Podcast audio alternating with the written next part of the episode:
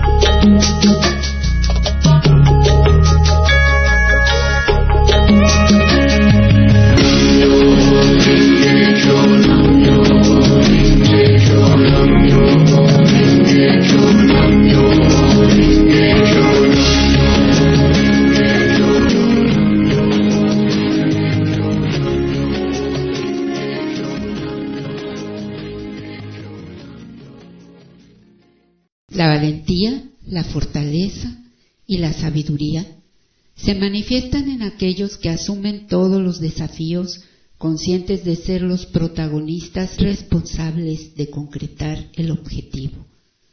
La ilimitada sabiduría y la ardiente determinación surgen del sentido de responsabilidad.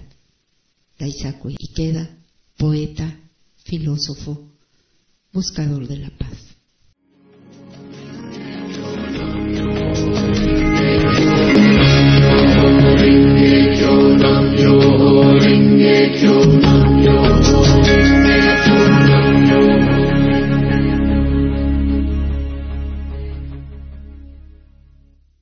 Buenos días, soy Azar Devi.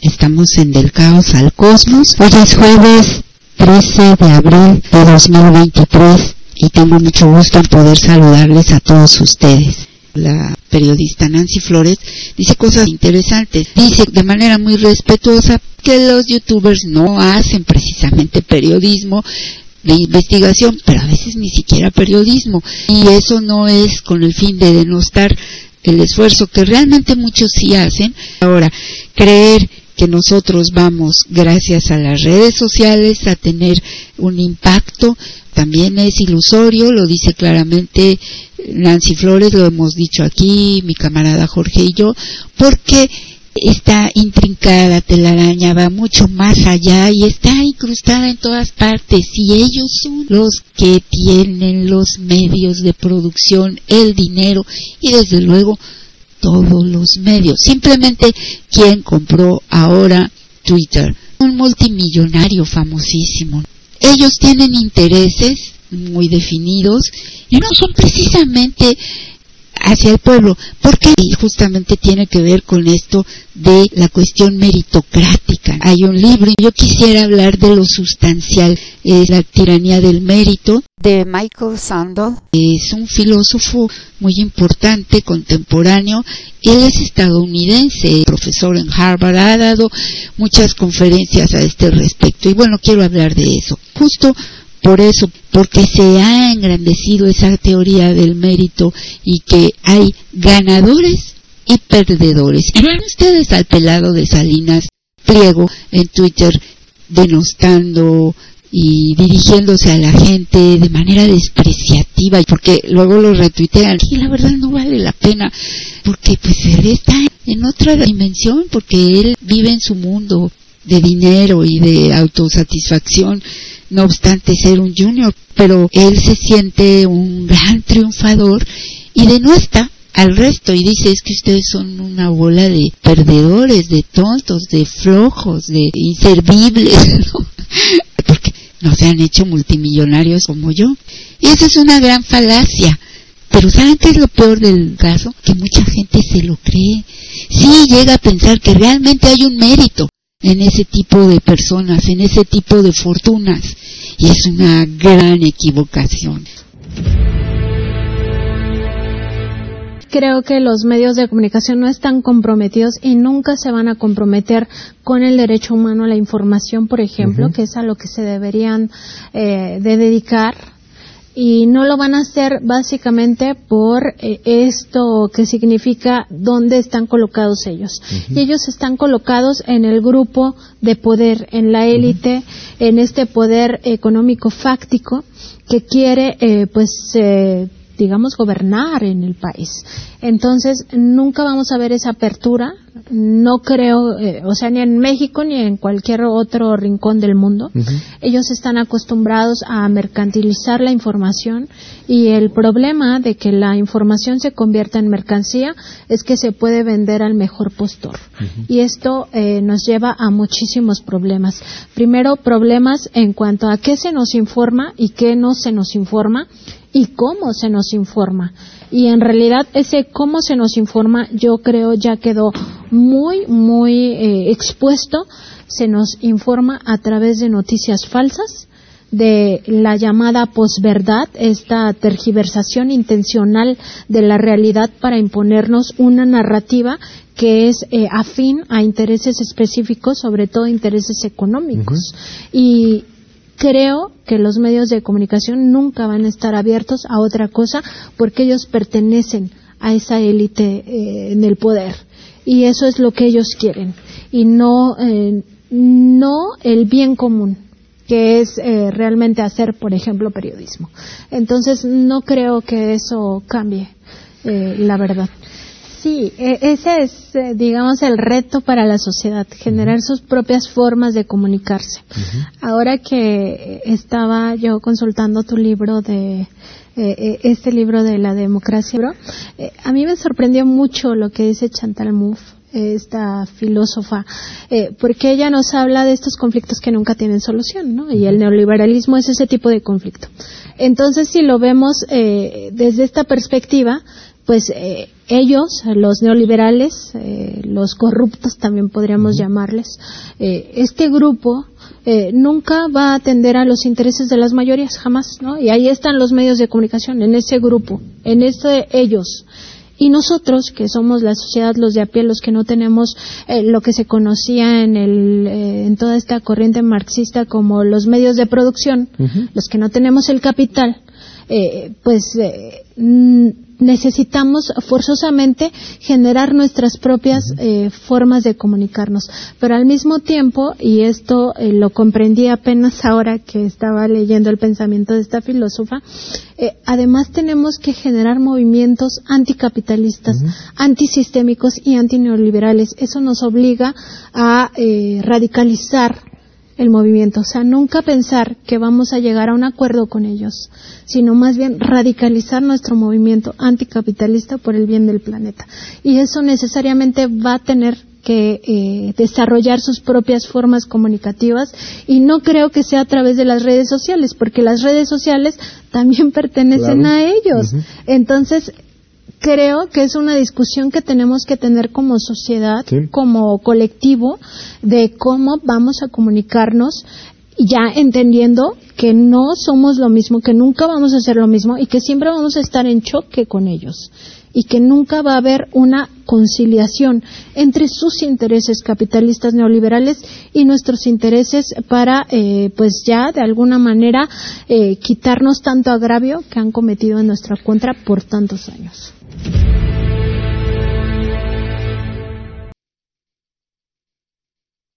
Nancy Flores nos dice nuestra reflexión tan interesante de que hay que generar nuestras propias maneras de comunicarnos. Eso es lo vital en estos momentos que vivimos y sobre todo en México y con esta cuarta transformación, porque el fenómeno es mundial. La gente está viviendo esta opresión de los medios en todas partes, porque hace mucho, y yo lo dije en este programa hace años, los medios más importantes en el mundo, en Francia simplemente la cuna de la democracia y medios de izquierda de siempre han sido comprados por los grandes capitales. ¿Cuál es ya la libertad realmente que nos queda? Son en México solo periódicos como La Jornada y que ya también trae sus colados, pero ahí está, y ahí están periodismo como el de Contralínea, el de Nancy Flores, Sósimo y otros periodistas en esta revista.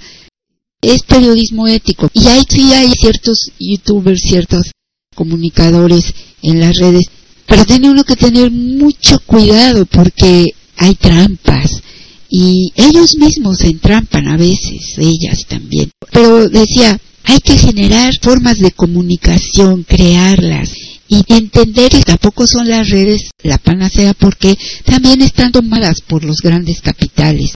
Pero algo más importante aún acerca de la reflexión que hizo Chantal Mouffe, ella es filósofa y conoce el tema político y sociológico. Aludía que hay conflictos que no tienen solución. Y esto ha sido así, lo hemos visto a través de los años. Por eso Marx escribió El Capital, por eso habló de este conflicto que ahora, bueno, ha cambiado porque el mundo cambió totalmente, incluso más allá de lo que se pudo prever, y sin embargo sigue vigente el pensamiento de Marx.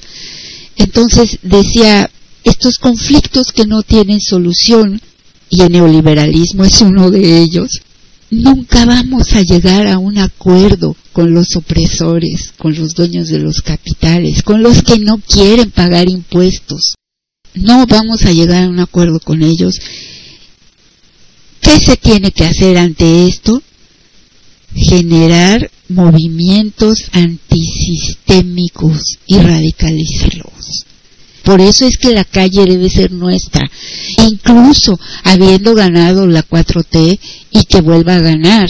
Tenemos que exigir que las cosas vayan más a fondo y para eso tenemos que crear, así como estos fachos se están uniendo. Claro, hay un millonario ahí que los está organizando y financiando, otros empresarios sin escrúpulos, porque hay empresarios medianos que son muy conscientes y que son los que se han unido a la transformación porque también estaban hartos de la corrupción y de que los demás arriba estuvieran succionando del presupuesto, como Salinas Pliego, de quien hay pruebas, porque hay por ahí, eh, anda circulando otra vez el video de Raúl Salinas en donde dice que le dio dinero y nunca se lo pagó y etcétera, etcétera. Y se dan y se prestan y se regalan entre ellos, luego se pelean, pero la cosa es que ellos siguen enriqueciéndose hasta la náusea y no pagan, pero además ilícitamente.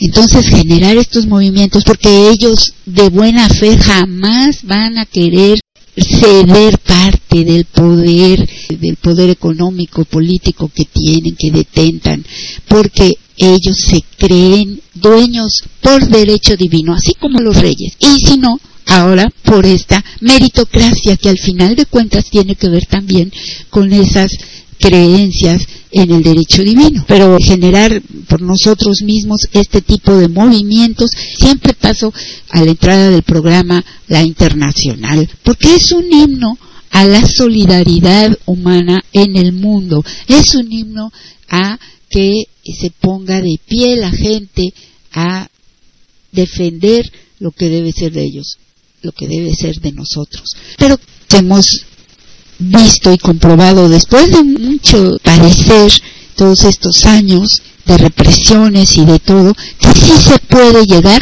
sin la violencia de por medio. Entonces ya tenemos otra experiencia y es una experiencia que México le lega al mundo, de que después de años de represiones y de infamias y con todo en contra y con fraudes, se llegó, se volcó en las urnas y se pudo llegar a la presidencia.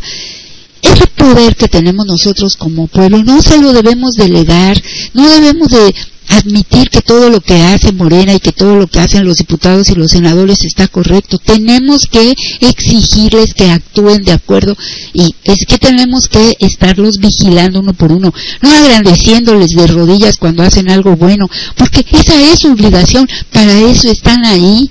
Un reconocimiento, claro, de que están actuando a la altura de las circunstancias, pero no más, porque la gente a veces es demasiado buena en ese sentido y luego por eso le ponen el pie en el cuello porque pues esto se sienten estrellitas como de la tele. Esto de las redes ha propiciado eso. Todo el mundo tiene su ventanita en Twitter, en Facebook, en Instagram, en TikTok.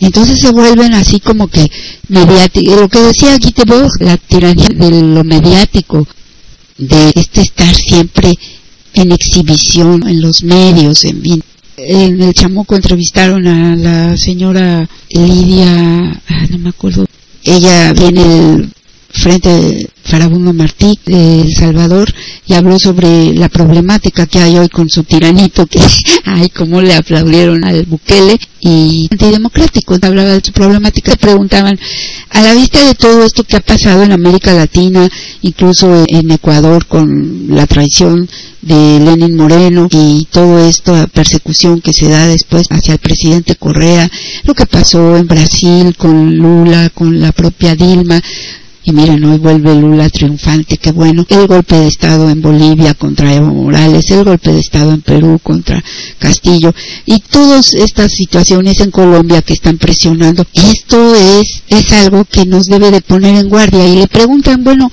¿qué es lo que hay que hacer? claro, una fórmula mágica no hay, pero aquí estamos escuchando soluciones. Lo que dice Chantal Mouffe es una cosa, crear nuestros medios de comunicarnos, crear, generar movimientos antisistémicos, es decir, que van en contra del sistema del neoliberalismo a fondo, radicalizarnos todavía más. Y radicalizar no quiere decir violentar, es ir a la raíz. Eso es una parte. Pero la otra también es saber ser estrategas. Y otra más es esta que dice Lidia, nunca dejar de luchar. Jamás. No se pueden bajar las manos. No es que hayamos tenido ni el tiempo, porque cuando apenas llegamos y quisimos celebrar, ya estaban encima como buitres del presidente López Obrador, de todos nosotros. Y ustedes lo vieron desde el principio. Por ejemplo, lo que pasó con el huachicoleo y las explosiones y todo lo que han hecho los jueces corruptos, la lluvia de amparos y todo lo que está ocurriendo actualmente. Entonces, no hay manera de dejar de luchar. Y una forma de lucha es esta de generar movimientos, de generar soluciones. Sabemos que el conflicto con el neoliberalismo es profundo, es en todo el mundo y no va a cesar.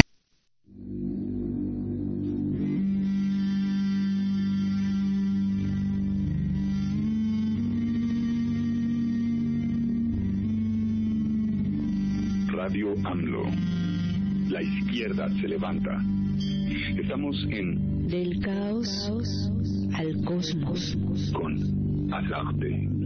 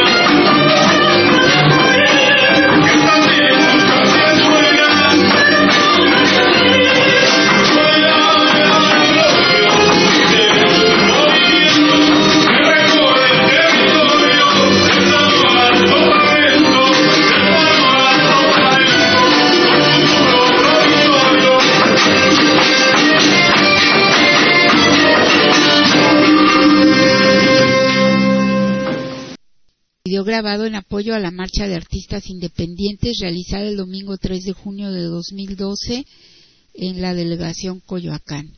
Esto dice Pedro Miguel aquí en este canal y dice la música de Sonósfera es el grupo y la letra de Pedro Miguel.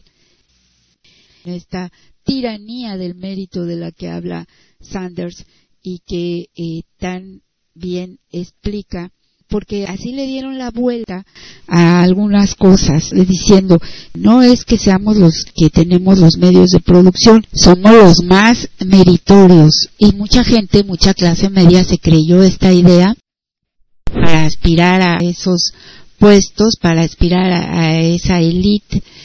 ¿Y qué les pasó? Empezando por Estados Unidos, se quedaron sin acceso a la educación superior la inmensa mayoría porque es carísimo. Pero cuando lo logran y pueden tener un trabajo mediano y más o menos pagar su casa, su coche, bueno, su renta, y pueden seguir pagando el crédito, el préstamo para haber estudiado, gente joven, ya empiezan a creerse también de esa élite y que se lo han merecido y que por eso están ahí. Y eso va creando esa brecha con el otro, con el de abajo, porque ese es un perdedor, no estudió porque no quiso, no se esforzó. No quieren entender que no todo el mundo tiene las mismas oportunidades. Y de eso se trata la democracia y de eso se trata la cuarta transformación, de abrirle la puerta a todo México, a los que siempre han sido olvidados, a los que no tenían acceso a nada. Esa es la parte que no se entiende y que siempre quieren denostar al que no logra tener un nivel económico mejor, diciendo que lo que pasa es que no se esforzó lo suficiente.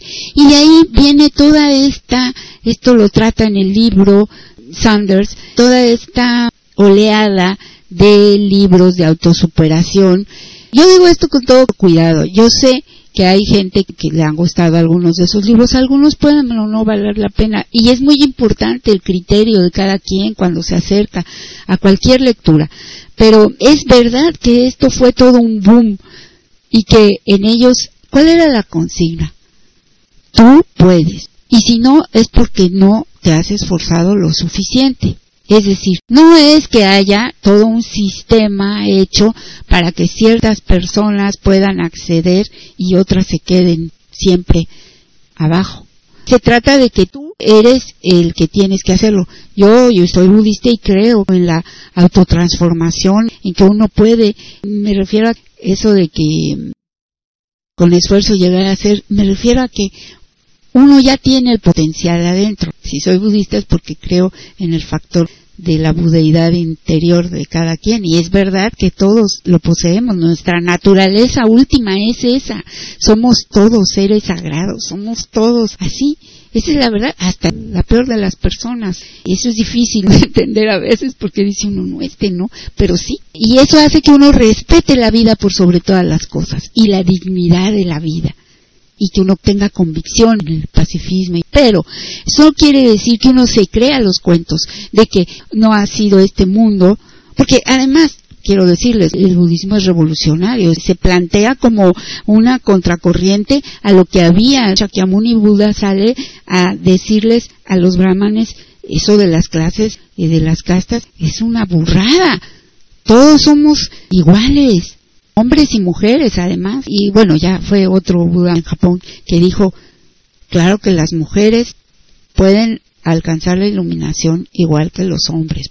Pero ya desde Shakyamuni había también esa, incluso admitían mujeres en las sangas. Fue una revolución en contra de una situación social y política que se vivía en ese entonces y esto viene de unos años del medio siglo pasado para la fecha, sobre todo ya entrado los setentas, esta oleada de libros en los que a la gente se le decía maneras de hacerte rico o de como dice, merezco abundancia, decía la mujer de ese fulano que está en la cárcel Duarte y ella anda huida, creo.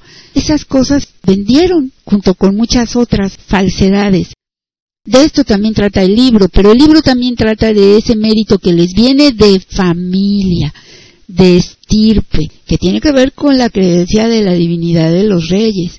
Entonces dice Sanders, pero si es así, no vas a decir que no es también cuestión de suerte el haber nacido en tal o cual familia.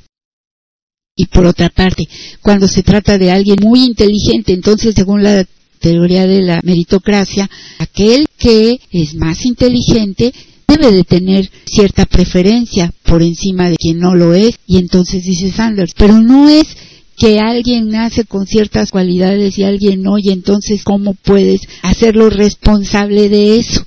Merece más porque, porque por un azar de alguna manera nació más listo, más inteligente, tiene un IQ más alto que algunos dicen tenerlo y francamente no se les nota, sobre todo en la parte humanística del asunto brilla por su ausencia, porque ya decía este autor de la inteligencia emoción, la científica, no los libros que se escribieron después para ganar dinero y adeptos, que alguien que verdaderamente no sea de buena entraña, de buen corazón, no puede ser brillante. Él es un científico. Lo que realmente pasa es que estas personas lo que tienen, y lo dice Sanders en el libro, son conexiones. Es un ambiente el que les ha permitido irse conectando con alguien que los va a ayudar siempre a llegar a mejores lugares, porque puede haber gente que se esfuerce, entre comillas, mucho, que sea muy inteligente, que estudie además y con sacrificios, pero al final de cuentas, si no tiene alguien que le ayude, no va a poder ocupar los lugares de esa élite. Llegará a un nivel, pero nunca pasará de ahí, porque así está conformado y lo prueba Sanders con una serie de documentación al respecto y de cosas ocurridas, por ejemplo, aquí en Estados Unidos. También plantea Sanders las implicaciones que tiene aplicar esto del mérito en el proceso de selección social, sobre todo en la cuestión de la educación superior, pero también en cuanto a los cargos de cierto nivel, de cierta importancia. A veces hay ciertas compañías en las que reclutan gente inteligente porque la necesitan, claro, nunca van a poder llegar más allá de donde les marquen, porque eso está reservado para la élite. Y eso pasa en la iniciativa privada, en los gobiernos, en la política, en todos lados. Así está conformado el mundo. Al final de cuentas, lo que dice y en el subtítulo de Sanders vemos la propia respuesta que él procura darse a lo largo del libro o sobre todo cuando imparte sus conferencias, que ha sido del bien común.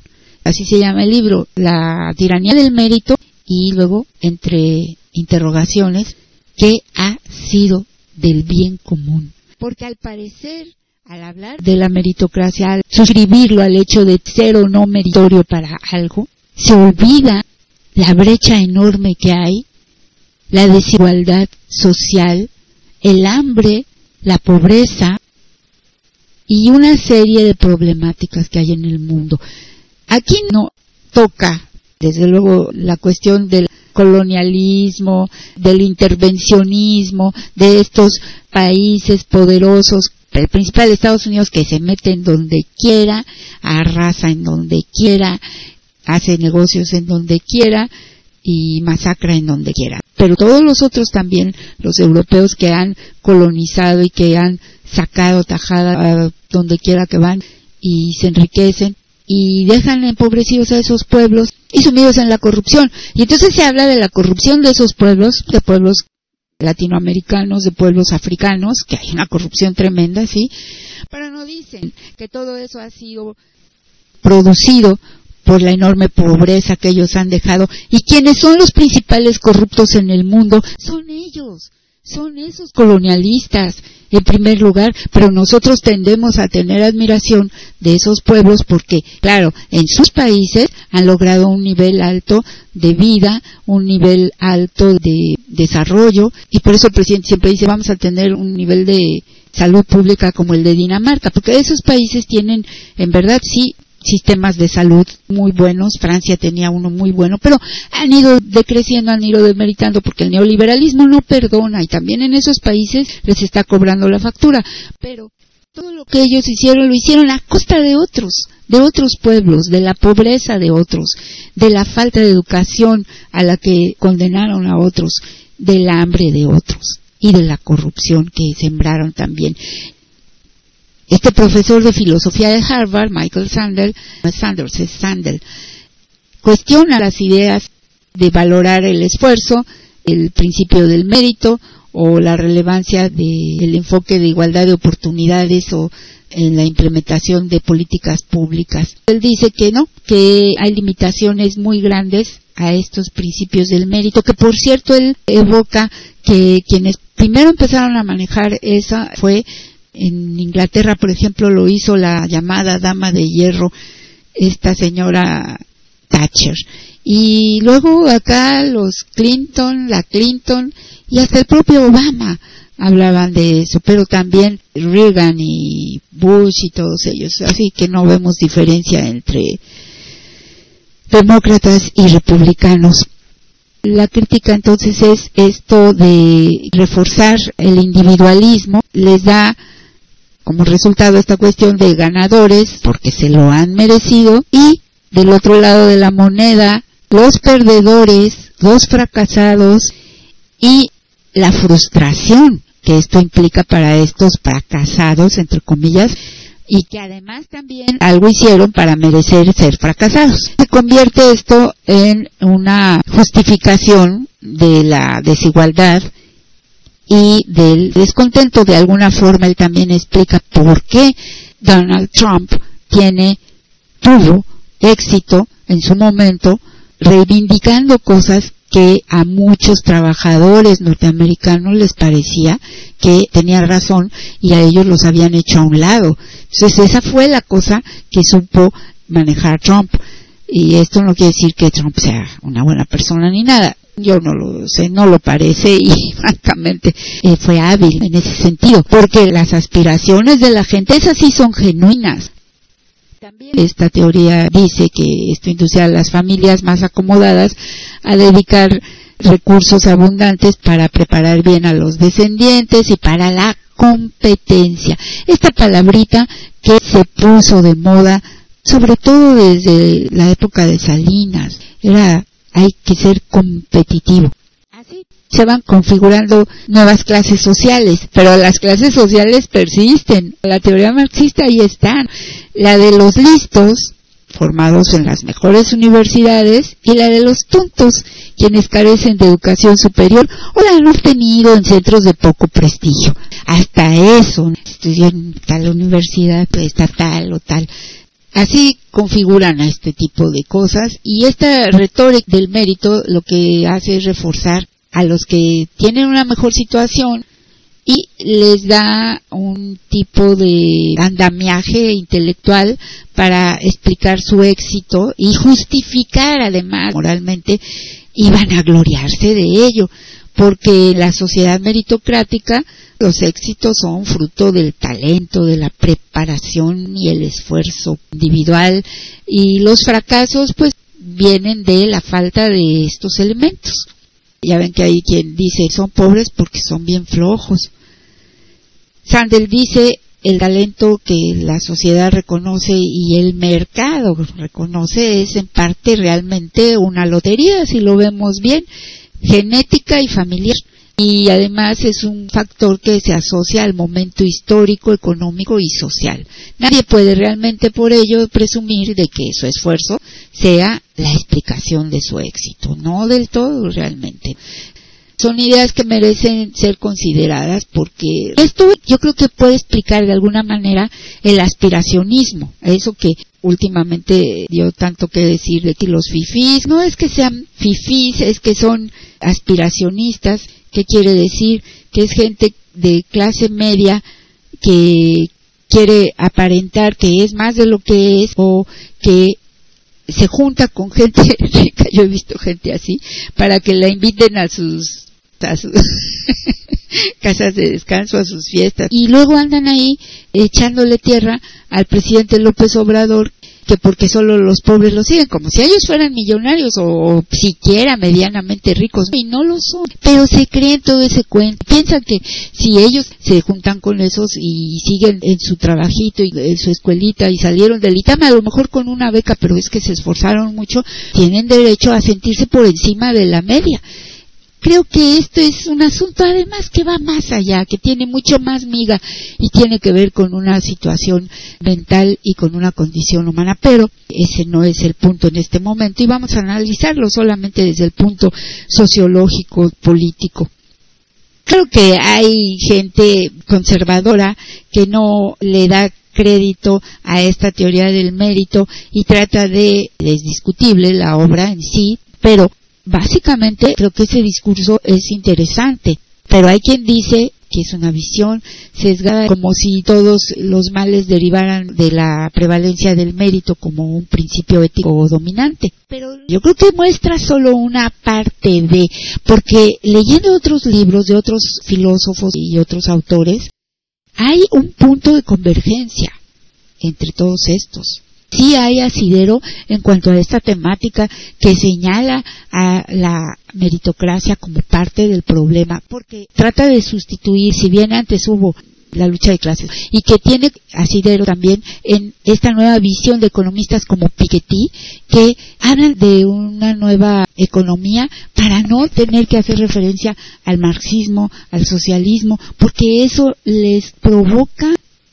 urticaria los hace pegar un brinco al techo a muchos y entonces estos nuevos economistas aluden a otro tipo de situaciones, a las brechas, a las desigualdades, pero en algo coinciden y es que este sistema neoliberal está agotado y la muestra es que nos estamos comiendo al mundo, pero no en el buen sentido lo estamos acabando, lo estamos destruyendo. Y entonces no solamente el neoliberalismo destruye a la humanidad, destruye al planeta. Y esto es algo muy claro. Y las economías hoy en todas partes están tambaleando. Y eso es obra de la inmensa corrupción del neoliberalismo, porque el neoliberalismo es un cáncer que lleva en sí mismo este mal de la corrupción. Entonces, no creo yo que podamos únicamente aludir o tratar de criticar ciertas partes, sino tomar las partes de cada exposición que hacen estos diferentes filósofos y estudiosos de la situación actual que realmente muestran una cierta preocupación por el mundo y por la gente. Sobre todo eso, que tenga visos de humanismo, que sea una persona interesada en las cuestiones que son propias de la humanidad y que tenga también un sentido, una visión de amor compasivo, porque tampoco se trata de verlo todo en los números y en las teorías y abstraerse de la realidad. La mayoría de la gente en el mundo sufre de hambre, de escasez, de falta de acceso a la educación, de acceso a la salud, y hay una concentración escandalosa en el 1% de la población mundial de la mayoría de la riqueza en el mundo. Hay que buscar no solo las explicaciones, sino las salidas. Con ese discurso, mediante ese saber que nos acercamos, basar nuestra lucha, que tiene que ser racional, pero sí de revertir la situación somos la mayoría. Hay que admitir que hay una parte de responsabilidad personal que tenemos que asumir. Esa parte en la que nos toca a nosotros ser los críticos, pero también los impulsores de los cambios. Voy a tratar de resaltar otros puntos en otra oportunidad. Es un libro bastante extenso que trata diversas cosas para apuntalar esta tiranía del mérito, con la que concuerdo porque es parte de, no es el todo, pero sí es parte del problema y es real. Y tan es así que podemos ver en estos aspiracionistas esa forma de conducirse, de decir, pero es que me lo merezco. Y tú eres un flojo. Incluso gente que defiende a los millonarios, a los multimillonarios, pues es que es listo, supo hacerlo, le tienen envidia. Por eso, en lugar de alentar la frustración y el rencor luchar.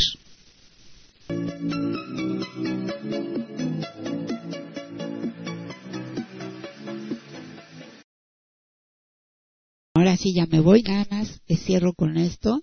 Sobre todo el libro de, de Sandel hace una crítica fuerte al individualismo utilitarista, centrado en el mito del mérito, también porque él es estadounidense y esta creencia es muy estadounidense, de que el esfuerzo personal y solo el esfuerzo es lo que hace la diferencia entre ganadores y perdedores. Entonces, él va a fondo en los orígenes religiosos, filosóficos de la concepción meritocrática las consecuencias pues que tiene todo esto es que nos ha hecho llegar a esta forma de mirar el mundo individualista desde el punto de vista del yo me merezco y dejando de lado a el bien común.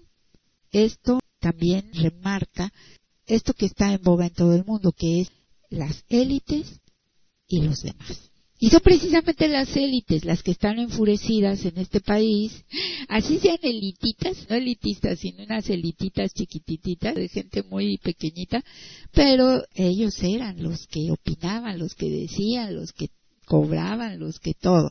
Y ahora no es así. Por eso se burlan y hasta dicen que cuál pueblo. Demostrémosle cuál pueblo. ¿Quién es el pueblo? ¿Quiénes somos? Mil gracias a todos por haberme acompañado el día de hoy y hasta la victoria siempre.